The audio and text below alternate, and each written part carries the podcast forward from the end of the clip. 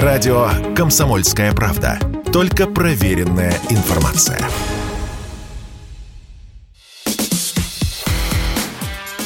Диалоги на Радио КП. Беседуем с теми, кому есть что сказать. Здравствуйте, дорогие друзья. Приветствую вас в эфире радио «Комсомольская правда». Меня зовут Валентин Алфимов. У нас в гостях сегодня Борис Рожин, эксперт Центра военно-политической журналистики, автор телеграм-канала «Колонел Касат». Сразу предупреждаю, призываю, подписывайтесь. Там вся самая важная актуальная информация. Так же, как и на «Комсомолку», тоже подписывайтесь. Борис, здравствуйте. Добрый день. Давайте начнем с вами вот с этого вступления украинского, которое произошло на Харьковском направлении. Да? Почему вдруг Украина так вот нагло пошла в наступление? Копила сила и, и накопила, или, им, или они, не знаю, там поставили себе задачу до морозов уже хоть что-нибудь сделать. И пошли так, ну, можно сказать, Нет. безрассудно, сломя голову. А, ну, подготовка к контрнаступлению велась э, уже достаточно длительное время. Для этого использовались э, силы, которые обучались в том числе странами НАТО, которые вооружались странами НАТО, которые курировались на всех этапах странами НАТО. То есть вот, наступление на Херсон у них не получилось, захлебнулись кровью, понесли очень большие потери в ходе попытки выйти к Днепру. У Берислава.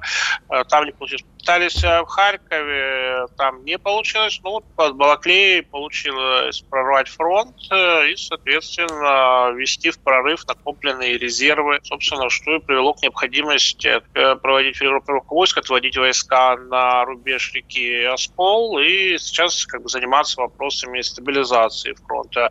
Наступление это ну, в какой-то мере ожидалось, потому что Запад подгонял Украину именно чтобы она предпринимала какие-то активные наступательные действия вследствие ну, того, что Запад хотел увидеть результаты поставок военной помощи, обучения, ну, показать Европе, что вот что, что вот эти поставки, они дают какой-то результат практически.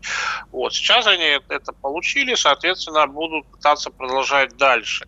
А, важно понимать, что Европа торопится, потому что зима, то есть важно, важно достичь каких-то результатов, э, также торопится администрация Байдена, потому что осенью, уже вот в ноябре будут промежуточные выборы, и там по местным прогнозам американским администрация Байдена может оказаться хромой уткой вследствие потери контроля над Конгрессом США.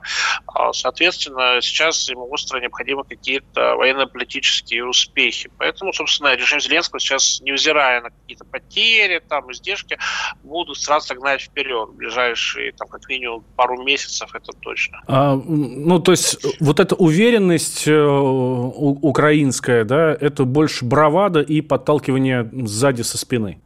Естественно, Зеленского это инструмент в руках наших главных оппонентов. То есть, важно э, понимать, что Россия воюет на Украине, в первую очередь, США и НАТО, которые распоряжаются полностью контролируемым режимом Зеленского.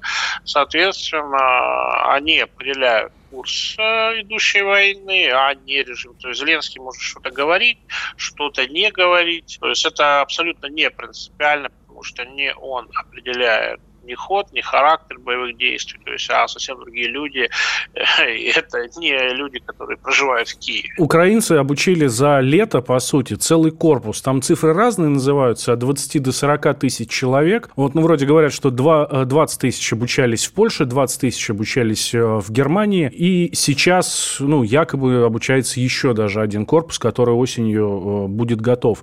А, получается, что это вот эти люди пошли в атаку, обученные. Обученные, естественно, по натовским стандартам? Нет, ну, из известной номенклатуры частей, известно, там действовали те бригады, которые действовали уже на фронте на Донбассе, в частности, 92-я, 93-я бригада, 25-я аэромобиль. То есть это те части, которые уже действовали на базе. То есть, естественно, их пополняли, в том числе и обученными людьми, но там наступления шли ну, во многом именно хорошо известные бригады. Да, усиленные иностранными наемниками, да, там были переброшены дополнительные части резерва. То есть, ну, нельзя говорить, что это там откуда-то внезапно нарисовались новые бригады, которых там никогда не было. Нет, вполне знакомые части, просто усилия накачанные техникой, пополненные, ну и усиленные ну, иностранной военной техникой и иностранными наемниками. Хорошо, а что же делать тогда вот с этими 40 тысячами обучившихся? Получается, что они еще появятся у нас? Ну, Дуба, ну, Украина ведет, поскольку в стране прошла мобилизация, то есть она, с одной стороны, набирает много пушного мяса, с другой стороны, из этого пушного мяса пытается делать те, те соединения, которые можно использовать для наступательных действий. То есть это стоит учитывать сейчас, это стоит учитывать и в дальнейшем с точки зрения пирования этих вопросов, э, ну, заранее, чтобы потом не удивляться, что, ах, противник создал где-то, сосредоточил силы, создал превосходство на участке прорыва, там, один к семи.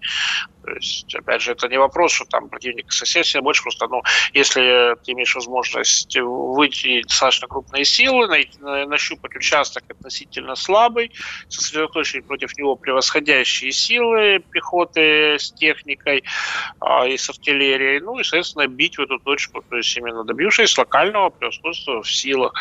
То есть, опять же, в том числе за счет, за счет э, правильной перегруппировки войск и подготовки новых частей и соединений. Роль наемников, которые в, воюют сейчас за Украину, она важная или это просто сопутствующие люди, которые, ну, есть, но роль не играют? Не, роль наемников, безусловно, важна, опять же, с точки зрения того, что на фоне общего ну, количества там, территориальной обороны, пушечного мяса, которое плохо обучено и ну, достаточно ограниченно боеспособно, то есть наемники могут позволяет усиливать какие-то направления. То есть э, важно, ну, да, помимо того, что это просто какие-то наемники, воюющие как обычная пехота, есть специалисты, операторы дронов, есть специалисты снайперы, есть специалисты радиоэлектронной борьбы, есть специалисты киберборьбы, которые серьезно усиливают отдельные компоненты ВСУ на тех или иных направлениях.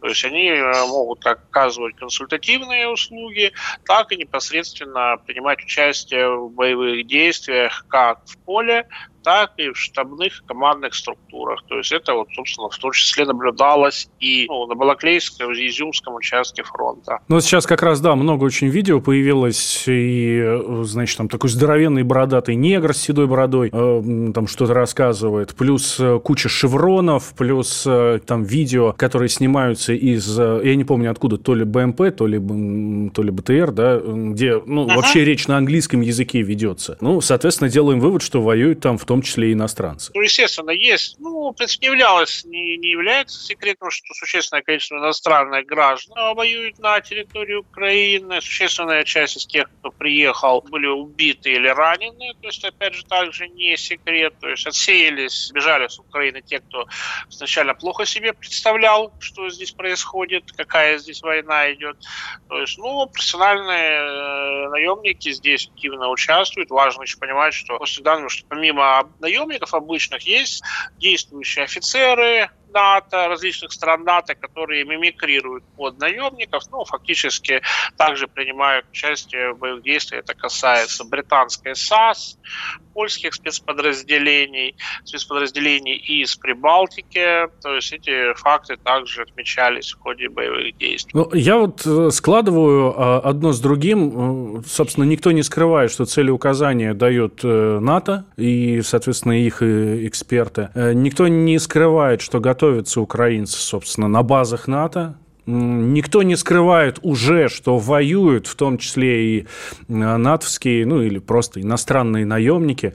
Когда же, наконец, у нас в стране, э, ну, на самом высшем уровне скажут, что против нас воюет НАТО? Ну, опять, не, ну, опять же, это говорится прямо, ну, если стоит, допустим, заявление Патрушева вчерашнее, не новое по содержанию, потому что именно за счет поставок э, вооружения, обучения ВСУ странами НАТО идет затягивание конфликта. То есть это, собственно, особо не скрывается, и все все прекрасно понимают. Ну, от того, что, допустим, соберется Госдума и скажет, что вот мы воюем НАТО, ну, это, ну, это просто признание того, что и так происходит, и озвучивается на уровне уровне, там, допустим, Совбеза или Министерства иностранных дел. Тут же вопрос стоит скорее в другой плоскости, как практически реагировать на такие действия стран НАТО. То есть, да, есть глобальная стратегия, есть очевидные проблемы Европы, связанные вот с этим конфликтом, да, то есть мы, очевидно, что если при игре в долгую, да, то есть Европа понесет тяжелейшие экономические издержки, то есть, очевидно, этот момент тоже учитывается, что один из ударов, как бы Россия будет удар, это будет экономически асимметричный удар, это все прекрасно понимают, а, но понятное дело, что Европа это тоже понимает, и поэтому, накачивая Украину оружие, наемниками, она стремится достичь каких-то результатов на поле боя, чтобы вынудить Россию пойти на какие-то уступки, отказаться от вот этой стратегии, которую Россия реализует. Ну, понятное дело, что Россия, по сути, ну, США и НАТО ведут против России э, на Украине своеобразную прокси-войну руками Украины. То есть Украина здесь, с одной стороны, это просто площадка, театр военных действий, с другой стороны, с точки зрения как государства, это просто инструмент. То есть такие войны не новость, это все было, допустим, в той же Вьетнам, Афганистан, э, Корейская война. Таких, ну, поскольку мы живем в эпоху новой холодной войны, соответственно, это первая такая, ну, хотя как первая, в Сирии мы же наблюдали похожую ситуацию, где за э, сирийскими боевиками, собственно, стояли также страны НАТО.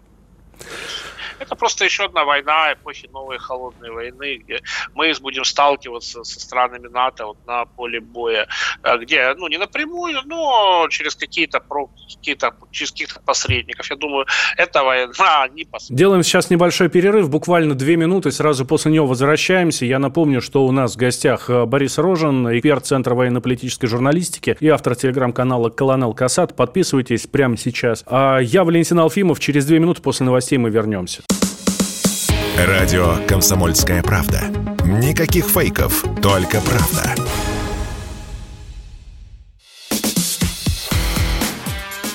Диалоги на Радио КП. Беседуем с теми, кому есть что сказать.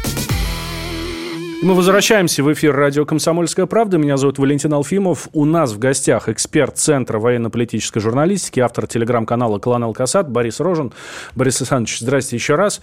А, мы в прошлой части говорили про, скажем так, про украинскую сторону, да, теперь давайте про нашу. А, можно ли назвать вот эту перегруппировку, а многие телеграм-каналы так и откровенно говорят, вот эту перегруппировку российских войск э, провалом? А, ну, опять же, вся вот, ну, официальная, да, центр то есть, с моей точки зрения, все это стало следствием прорыва противника под Балаклеей, а, кстати, чего он смог к северу от города продвинуться к трассе Чугуев-Купянск,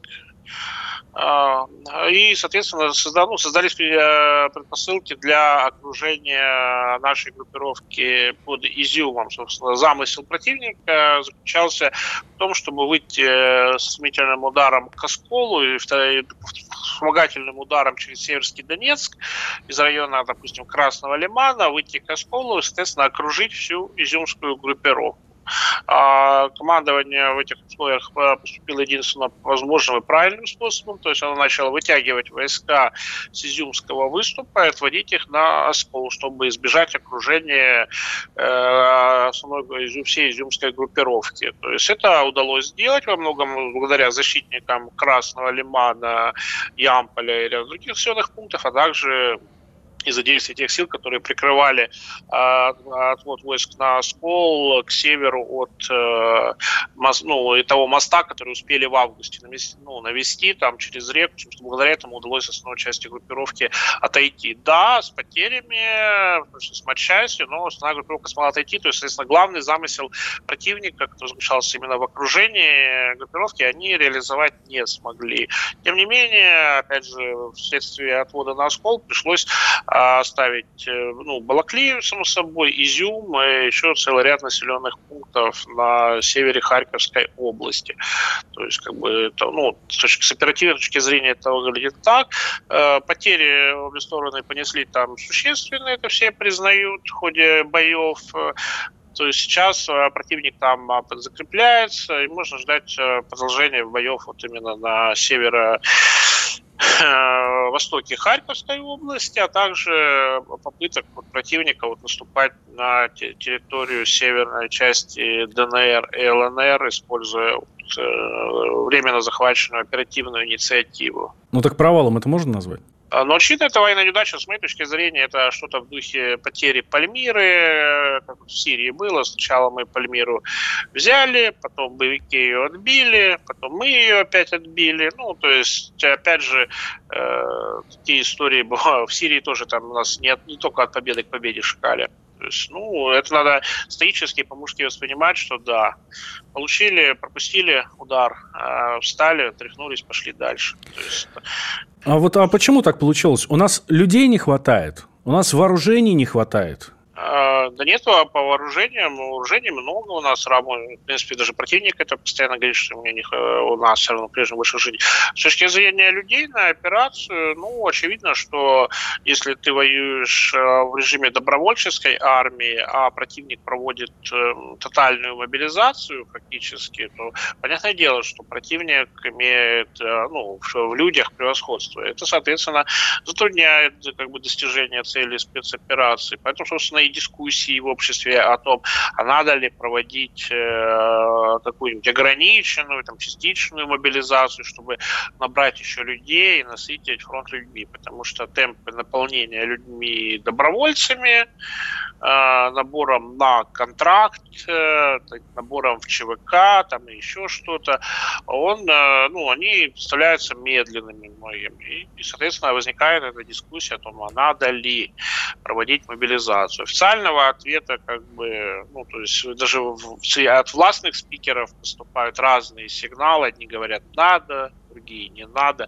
Естественно, о том, какой потенциал мобилизации, какие сроки. Ну, естественно, я думаю, только штаб, наверное, имеет представление о том, э, как ее можно было бы провести. У меня как бы таких данных о параметров мобилизации или будет ли она вообще проводиться, нет. Вот здесь в Госдуме э, накануне заявили, что в мобилизационный резерв смогут записываться многодетные мужчины. Это как раз предпосылки к этому, к мобилизации? Ну, не обязательно. Раньше же были же различные меры вроде там разрешения, там, по да, после 60 лет там записываться, там, да, ну, для людей там, по не помню, там, до 60 или там, до 50, до 55.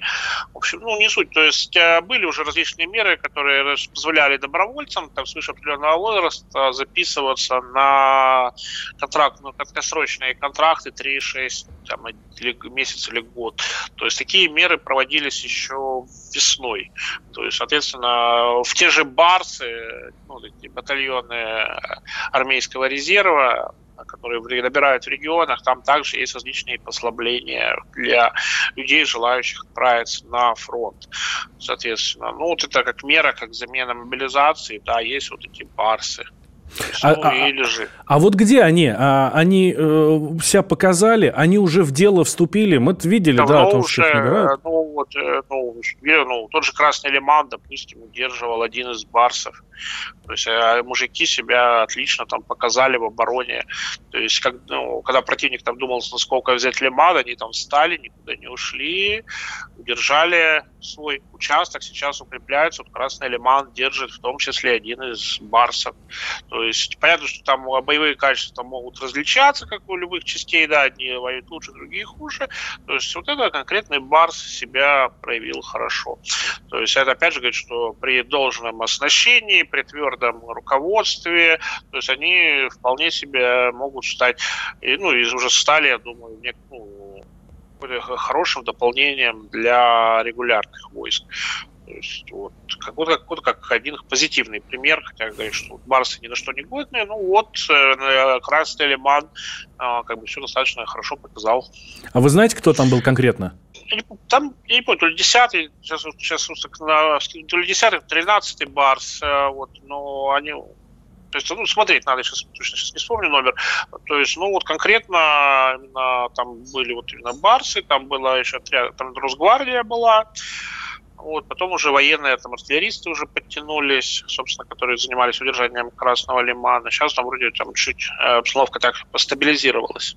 Вот, вот эти барсы, а их же набирают, обучают и потом отправляют в зону спецоперации, да? Да, да, то есть в этих э, в регионах проводится то есть там набор, идет обучение, там где-то потом проводится еще боевое слаживание, и, соответственно, потом они поедут на фронт. То есть, да, есть отряды добровольцев, которые готовят на территории Чеченской республики, как, ну, именно, собственно, сами добровольцы из Чечни, так и добровольцы из других регионов, там также обучаются, в том же в Гудермесе, э, в лагере подготовки, там также могут приезжать добровольцы, обучаться, их там экипируют, проводят занятия, ну и потом уже отправляют в зону СВО. А у нас э, как вообще дела с добровольцами обстоят? Э, я имею в виду в плане желания мужчин, желания людей.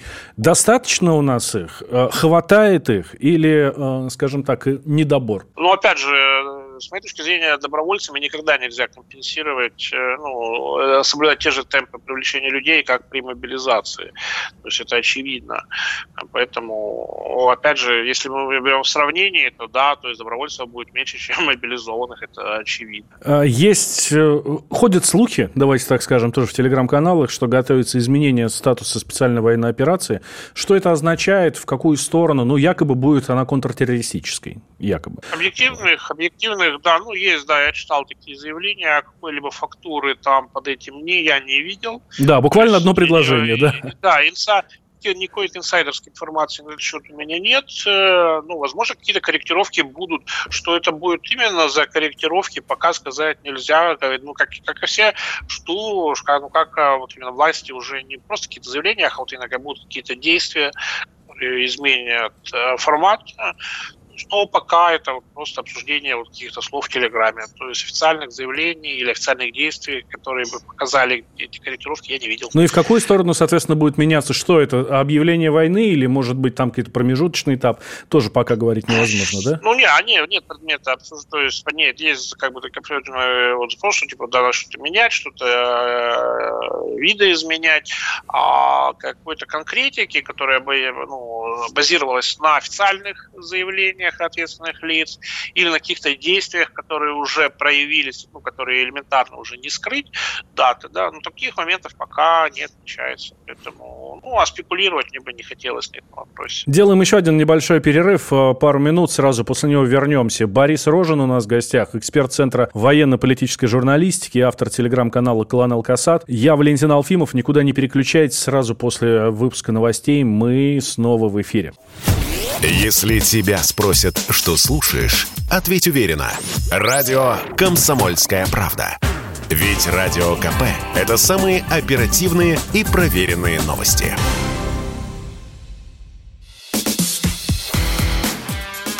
Диалоги на Радио КП. Беседуем с теми, кому есть что сказать. Возвращаемся в эфир. Борис Рожин у нас в гостях, эксперт Центра военно-политической журналистики, автор телеграм-канала «Колонел Касат». Я Валентин Алфимов. Борис Александрович, давайте о будущем. Как будут развиваться события? Ну, давайте начнем с фронта. Да, ваш прогноз? Ну, противник, очевидно, будет пытаться использовать свое продвижение под э, Изюмом и Балаклеей для атак на фронте, который Минобороны выстраивает на реке Оскол. То есть они, возможно, будут пытаться вытеснить э, нашу армию из э, западной, из восточной части Купянска.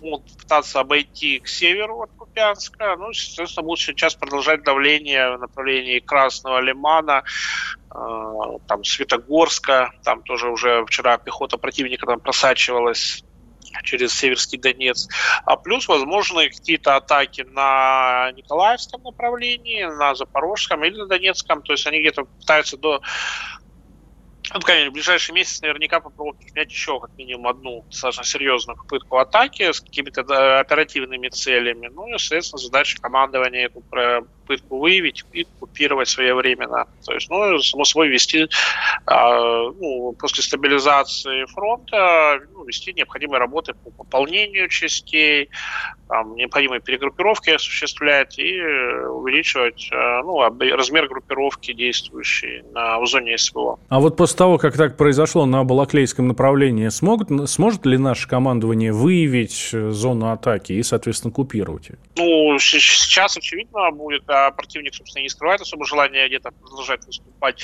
Очевидно, что сейчас задачи разведки ну, действительно очень ответственные, то есть надо вы... Противник осуществляет активные дезинформационные мероприятия, э, ну, распуская слухи о том, что он там, там, там, там будет наступать. Опять же, это делается, конечно, для того, чтобы запутать, то есть они понимают прекрасно адресаты этой дезинформации, то есть и главная задача ввести в заблуждение Минобороны, чтобы оно где-то допустило ошибку и ну, неправильно расположило резервы, не вовремя где-то не отреагировало или, допустим, клюнуло на какую-то дезинформацию ну, и пропустило удар в другом месте. То есть, ну, это как, как мыслят там. А, то есть, ну, соответственно, я думаю, у нас как бы тоже это понимают, поэтому сейчас э, вот, ну, собственно, отсюда и сигналы тоже властей ДНР, чтобы как бы люди меньше э, ну, на дезинформацию клевали, ну и слушали, что там официальные военные источники говорят о том, где действительно реальная угроза есть. Ну, это вот как раз то, что мы видели на э, атак на Херсонском направлении и потом, соответственно, ну, а потом она, атака в Харькове. Это ж не, это было не, ну, некоторые считают, что это был отвлекающий, тому как бы удар, да, да. на самом как бы деле нет, потому что, опять же, противник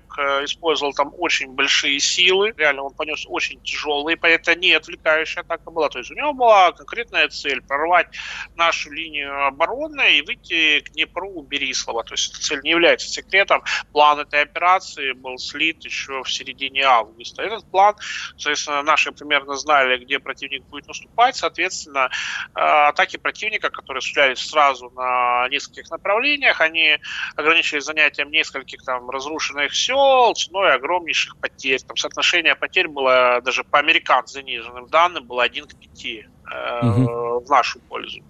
Вот, соответственно, там вот эти действия у них не получились. Под Балаклеей получилось. Вот. вот тут э, Владимир Рогов, это член военно-гражданской администрации Запорожской области, он же председатель движения «Мы вместе с Россией», там в Запорожье, на освобожденных территориях, говорит, что как бы, вот следующий удар будет на запорожском направлении, потому что там Украина собирает очень большие силы. А у них вообще сил-то хватит еще? Ну, опять же, они часть, э, них были резервы, они их стянули тогда район Балаклея, бросили, но опять же, они сейчас могут за счет действия по внутренним операционным линиям попытаться какие-то часть сил э, спешно перебросить на усиление либо на Запорожское, либо на Донецкое направление и попытаться усилить удар где-то вот именно на другом участке.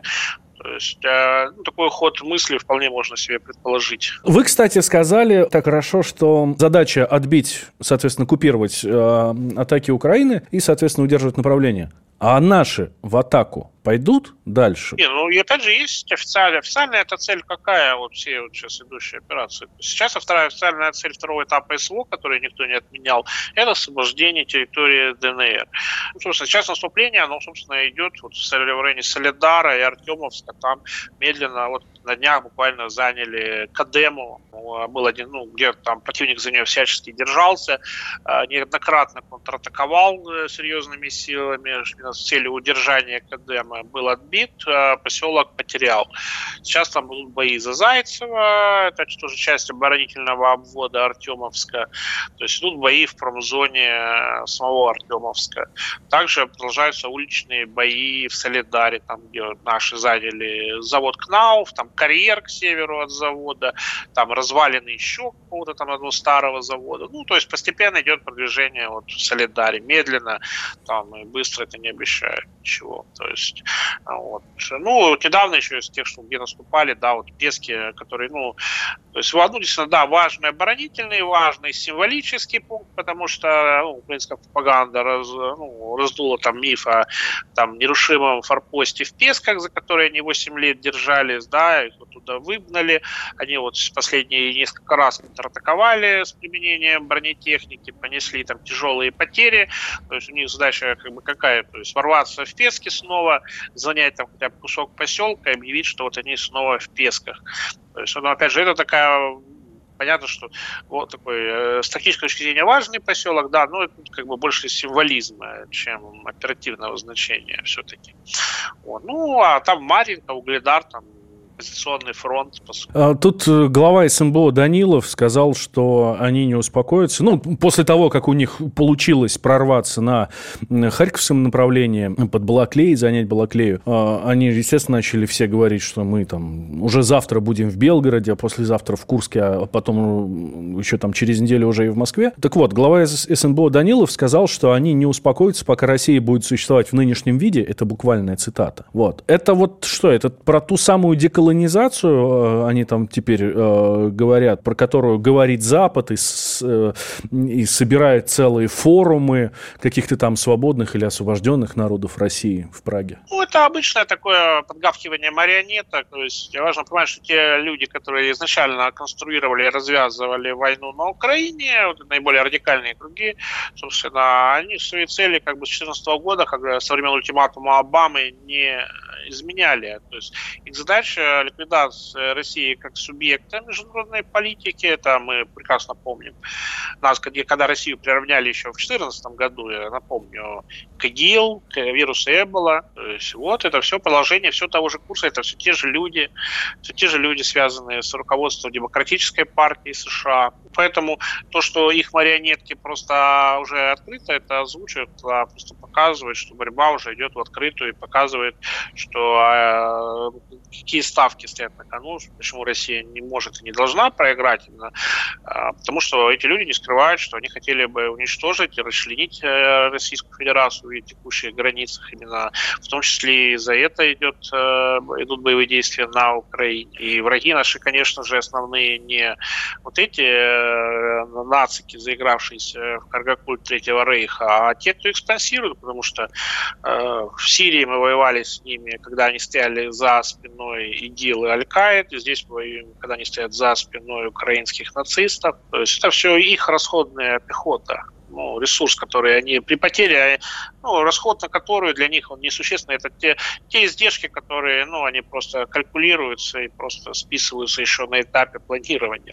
Важно понимать, с кем именно мы воюем, да, а вот это все, ну, то есть а, это надо принимать к сведению о том, что говорят эти марионетки, да, но важно понимать, что это чьи мысли именно они озвучивают, и где сидят наш главный враг, и где, где основные центры принятия подобных решений. Наша экономика выдержит? Ну, в первую очередь, э, там, военная промышленность, когда приходится воевать, ну, с теми, вот о ком мы только что говорили. У нас вообще а, запас прочности есть? Ну, даже, сейчас этот вопрос, в принципе, признан даже и на Западе, что была российская экономика была очень серьезно недооценена, потому что явно был расчет на то, что экономика вследствие серьезных санкций, она схлопнется еще в феврале-марте, то есть и это вызовет э, масштабные митинги против войны, там, против Путина, и, соответственно, это приведет э, к военно-политическому коллапсу Российской Федерации уже весной. А, как оказалось, э, все вот эти надежды про доллар за 200, то есть сейчас, как мы видим, проблема Центробанка – это не доллар за 200, а как бы доллар опять к 70 открутить, потому что со стабилизацией слишком перегнули, и доллар 50 оказался слишком некомфортным. Вот, поэтому, а, ну, опять же, это вопрос о том, насколько сильно они недооценивали российскую экономику. Ну и все вот рассказывают, что российская экономика – это 3% мировой экономики, что если ее отрезать, ничего страшного не произойдет. Вот мы видим, как ничего страшного в Европе не происходит когда, при попытках отрезать российскую экономику. То есть, опять же, они находились в плену определенных фантазий относительно Российской Федерации. А, а, а промышленность э, справится? Калибров а, наклепают? Ну, ну, опять же, как мы рассказывали, что российская промышленность не справится, и калибр закончится в марте. Знаем, они не закончились ни в апреле, ни Ну, понятное дело, что есть запасы, да, которые расходуются. Вот. Главная проблема – это замещение той продукции, которая собиралась с использованием импортных комплектующих, там, всяких чипов, электроники, да, то есть, соответственно, там могут быть именно перебои, связанные с необходимостью налаживания каналов параллельного импорта. А, так, делаем еще один перерыв, сразу после него продолжаем. Я напомню, что у нас в гостях автор телеграм-канала «Клан Алкасад» Борис Рожен, он же эксперт Центра военно-политической журналистики. Я Валентин Алфимов. Никуда не переключайтесь, вы слушаете «Комсомольскую правду». Радио «Комсомольская правда». Мы быстрее телеграм-каналов.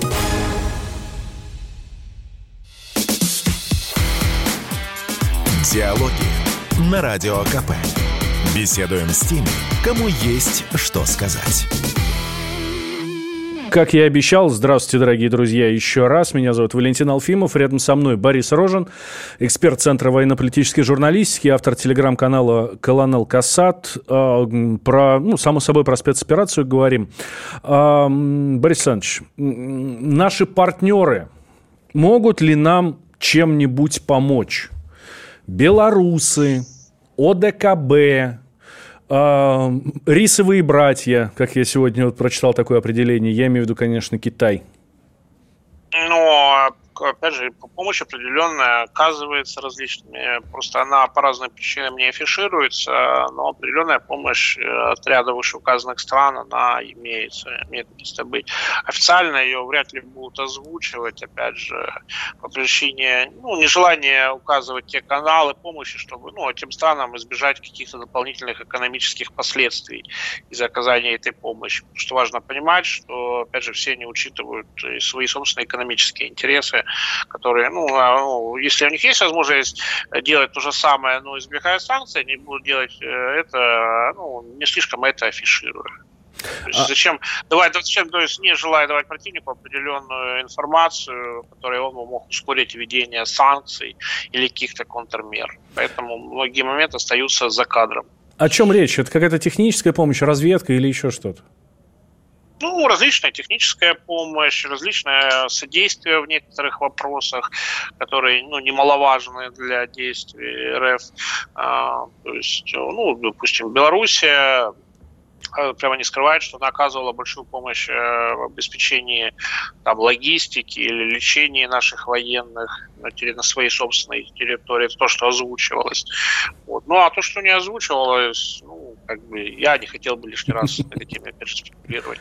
А, хорошо, чисто теоретически мы можем увидеть, я не знаю, под Харьковом какой-нибудь а, дивизию Кунь-Лунь, да, Красная Звезда по-китайски?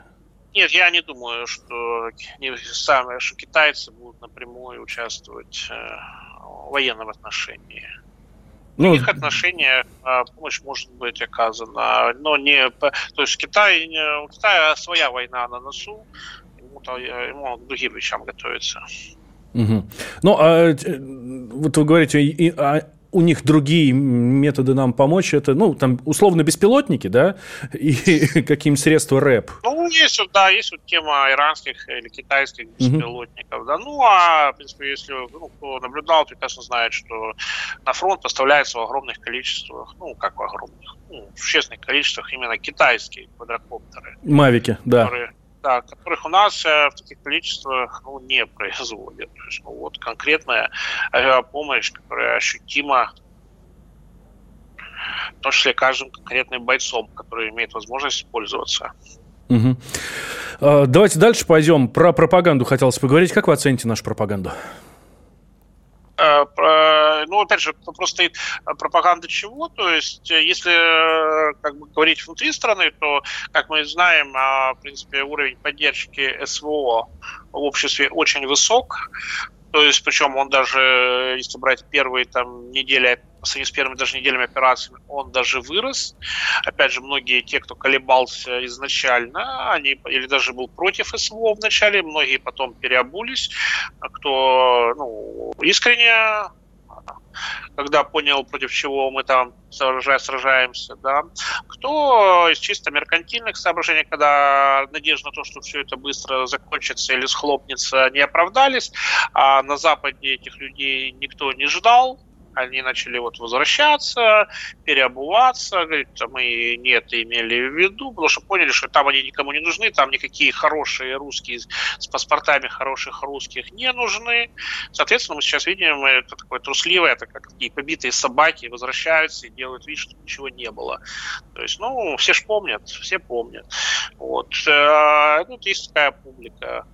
Э, то есть в этом плане ну, пропаганда, она, скажем внутри страны, она достаточно уверенно э, контролирует процессы, то есть э, убеждать, ну, а, в принципе, собственно, оппоненты помогают, что то, что там показывают и демонстрируют оппоненты, собственно, там даже ничего придумать не надо, просто бери да показывай, и там никаких вопросов поддержки своего большинства адекватных людей не будет. То есть в этом плане, да.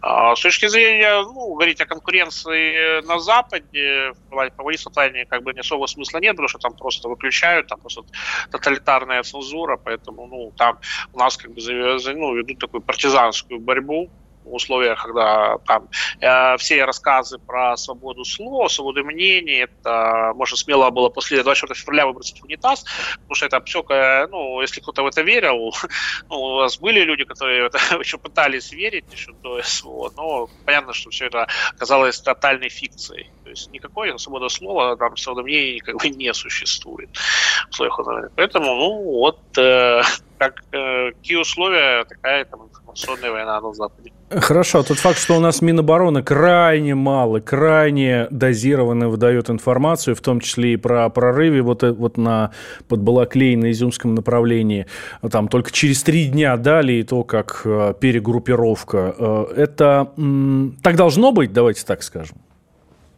Не, ну опять же, у военных свои причины, почему они могут дозировать информацию событий. Ну, они, собственно, и э, это же не потому, что там они вот под лаклеем там власти как бы скрывают. Нет, они, такой, такой подход э, у Минобороны господствует именно с начала СВО. То есть, как вы можете обратить внимание, а, там на фоне перечислений потерь противника крайне редко вообще озвучивали там вопросы там продвижения войск, там перемещения войск. Там иногда карта какая-нибудь мелькнет, за спиной а, Коношенкова, да. Да, да, Америката. То есть, ну, опять же, это был выбранный подход. То есть, опять же, всех причин, почему выбрана именно такая информационная стратегия, нет, я как бы Дим меня никто не приглашал. То есть я всех причин не знаю. Но вот выбран был именно такой подход. С другой стороны, опять же, есть масса военных э, каналов, есть военкоры. То есть э, у обычного человека ну, если он интересуется темой СВО, ходом боевых действий, нет особых проблем а, получить доступ. А, то есть есть, есть официальная информация, есть там государственные эксперты, военные, которые выступают на, по телевизору. Есть э, официальные каналы э, военных в Телеграме, там, еще в других соцсетях. Соответственно, есть различные военкоры, которые выезжают на фронта, есть э, журналисты, там, эксперты, асинт-аналитики, там много кого. То есть при желании любой человек он может получить всю полноту информации по различным аспектам боевых действий, то есть по потерям, по видеофиксации тех или иных наших или хочу, противника потерь, по передвижению фронта, подтверждению контроля тех населенных пунктов. То есть, э, если ну, человек жалуется, что не хватает информации об СВО, ну, это с моей точки зрения, то есть либо человек либо лукавит, либо просто врет. Информация о ходе СВО, при желании ее просто вагонами можно разгружать. То есть, э, то есть э, есть официальная информация, есть масса э, вот именно журналистской информации. То есть у нас очень достаточно свободно. То есть по сравнению с Украиной у нас тут просто разгул свободы и демократии с точки зрения освещения СВО. То есть у нас, ну, Никто там, э, Коношенков там за журналистами там с палкой не бегает, там, типа, пишите только так, э, не иначе. То есть, Подтверждаем. Пишут, это, Подтверждаем, да. Любой человек, да. да. Любой человек. То есть в этом плане, да, несмотря на все эти скепсис, что Россия якобы там не свободная страна, то есть мы видим, что Россия очень свободная. Некоторые считают, что слишком свободная страна. Потому что у нас, да, плюрализм Э, действительно э, процветает даже в отношении вот, хода СВО. Это можно было прекрасно заметить и в Телеграме, и ВКонтакте, то есть и в ряде других соцсетей. Так что все разговоры, что Россия не демократическая страна, даже по этому вопросу можно смело, опять же, выбрасывать в унитаз. Подтверждаю, как человек, который работает в одном отделе с э, Коцем и Стешиным. Да. Так что, дорогие друзья, те, кто жалуется действительно на пропаганду, добро пожаловать в Телеграм, добро пожаловать в Телеграм, в Телеграм-каналы и наших военкоров военкоров и Бориса Рожина там все найдете. И не только, кстати, наши. Борис Александрович, спасибо большое. Борис Рожин у нас был в гостях, эксперт Центра военно-политической журналистики, автор телеграм-канала «Колонел Касат». Подписывайтесь прямо сейчас, дорогие друзья, и на «Комсомолку» тоже подписывайтесь. Я Валентин Алфимов, слушайте «Комсомольскую правду» всегда и везде, потому что слушать больше нечего. Диалоги на Радио КП. Беседуем с теми, кому есть что сказать.